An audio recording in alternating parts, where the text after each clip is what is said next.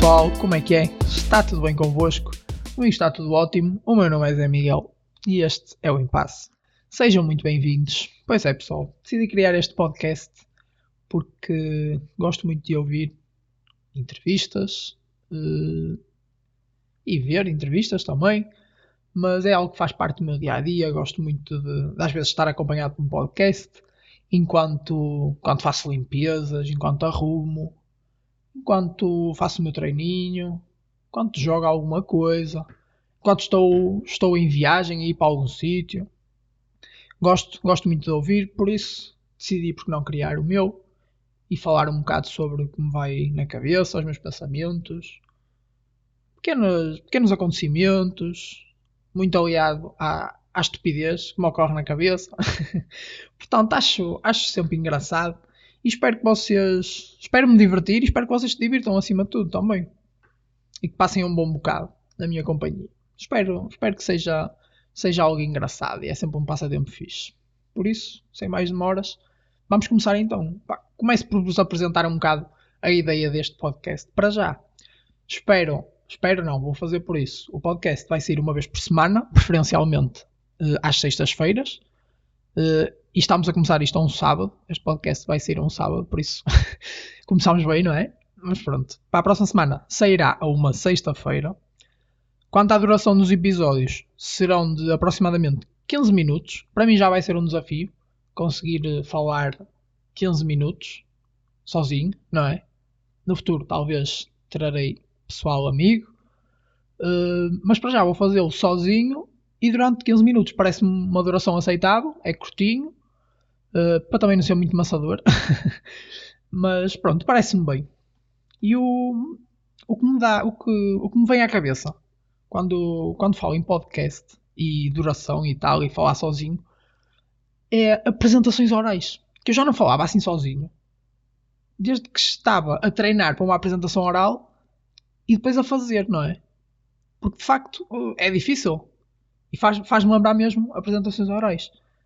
E eu tentava, e eu quando fazia apresentações orais, isto é, para português, por exemplo, do sétimo ao nono, e também do décimo ao décimo segundo, também, também fazia bastantes, era difícil.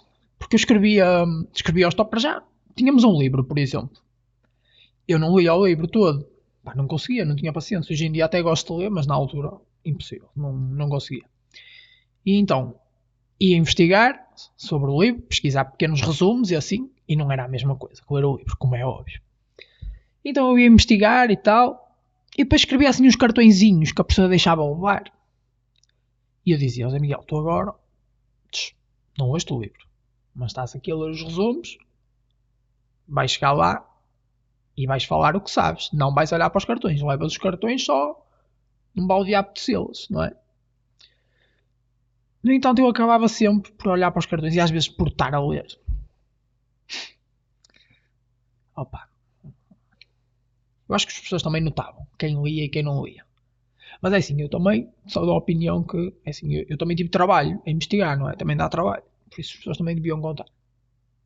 Eu sei que não é assim que funciona, mas também deviam contar. É a minha opinião. Não é? Pronto. Portanto, yeah, é sempre um desafio, não é? E pronto. Cá estou eu. A questão é: será que eu, se não, não me safava nas apresentações orais, vou-me safar aqui? Eis a questão. Eis a questão. Mas pronto. Olha, para o primeiro tema, fiquei este já: apresentações orais.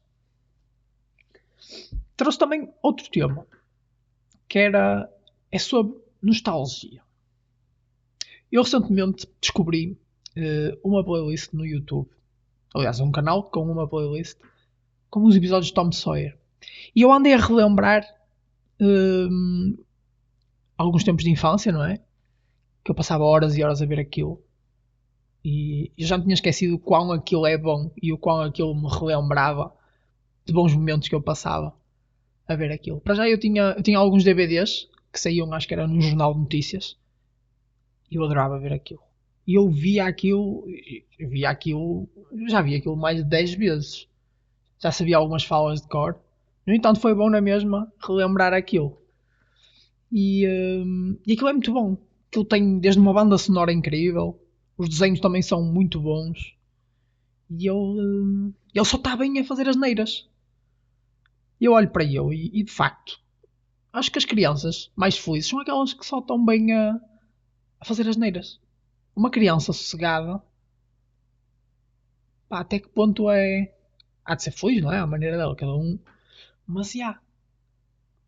Tom só fazia as neiras. E pronto, e, e divertia-se assim. E aquilo é tão puro, as brincadeiras deles. É incrível. E relembrou-me, pronto, dos meus tempos de criança.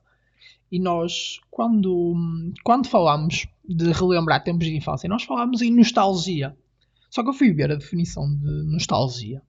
E nostalgia, eh, supostamente, é um sentimento melancólico, de tristeza, por estarmos a olhar para o passado. Eu não percebi bem.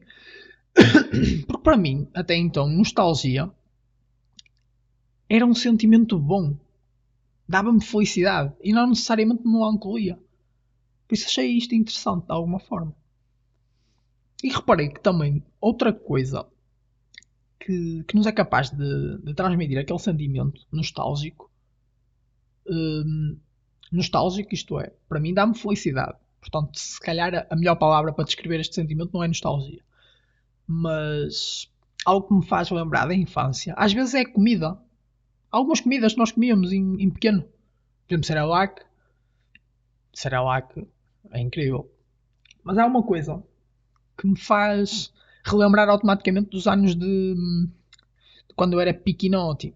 Que é o seguinte. Small e bolos de aniversário. Faz-me lembrar aqueles tempos de primária, de escola primária. Quando nós estávamos nas aulinhas e de repente uh, alguém tinha uma saquinha com sumos e um bolo de aniversário. E nós cantávamos os parabéns aos nossos amigos e comíamos bolo de aniversário. Isso de facto era, era, era das coisas, era das melhores coisas que, que podíamos ter e das coisas mais, mais alegres na escola. Era muito bom. Isso e os dias da fotografia. Vocês tinham isso? Havia um dia que eu ia penteadinho para a escola e, e tinha que tirar e tirávamos uma foto. Acho que era individuais e, uh, e com a turma toda. Com a turma toda, toda eu tenho a certeza que, que isso acontecia. Agora, individuais é que já não me lembro. Mas é. Nós tínhamos sempre uma, uma foto de turma em todos o, os anos. Era incrível. E, e, é fixe. Eu gostava de ter mais. Eu só encontro a minha foto do terceiro ano. Infelizmente, e do infantário. Não tenho dos outros anos. Mas era algo muito engraçado de se fazer. Isso ia. Hum, e pronto, e aquelas peças de teatro no infantário. Era sempre muito engraçado. E, e, os dias de carnaval e Halloween, onde a gente ia mascarado, também dá, dá uma certa nostalgia. É incrível. Se é que, pronto, esta palavra é exatamente aquilo que eu estou a sentir, não sei. Mas sim, é engraçado. E por falar em nostalgia e infância, eu tenho aqui o próximo tema é sobre crianças e sobre os meus sobrinhos em particular. Eu tenho dois sobrinhos neste momento estão os dois com, com 11 anos. Uh, porque um ainda não fez, porque senão eles têm diferença de 2 anos entre si. E, uh, e apanhei uma conversa entre eles quando eles estavam em minha casa aqui há uns tempos, muito engraçada, que era a Inês estava a contar ao Afonso sobre uns colares que tinha comprado, que colares esses que davam sorte, uh, isto é, ajudavam uh, na escola, a ter boas notas, no, no amor, no dinheiro e, uh, e pronto, entre outras coisas. A Inês já explicou ao Afonso e o Afonso mostrou-se, eram uns colares já agora de pedras preciosas. Só que o Afonso não ficou convencido e, e disse que não acreditava. Ao que a Inês uh, pronto, uh, argumenta e, e diz: Afonso, isto é verdade, porque eu se passar os colares, se, isto é, se passar e deslizar os colares pelo chão, o chão fica da cor uh, das pedrinhas do colar. E o Afonso responde: Ah, devia mesmo ter, ter comprado um. É que eu sou muito azarento, preciso de sorte. Eu achei aquilo incrível. Uh, rapidamente chegaram ali a um consenso uh, acerca pronto, da, da veracidade do, dos colares, são reais, não são O, o Afonso não estava convencido, mas rapidamente com este argumento da Inês convenceu-se e, e já se estava a lamentar por não ter comprado um. Eu acho isso incrível. A forma como as crianças se entendem foi, foi bastante rápido até que eles se entenderam. Acho que os adultos, se calhar, às vezes, estão a falar, não é? Se calhar até têm muita razão naquilo que estão a dizer e não se entendem.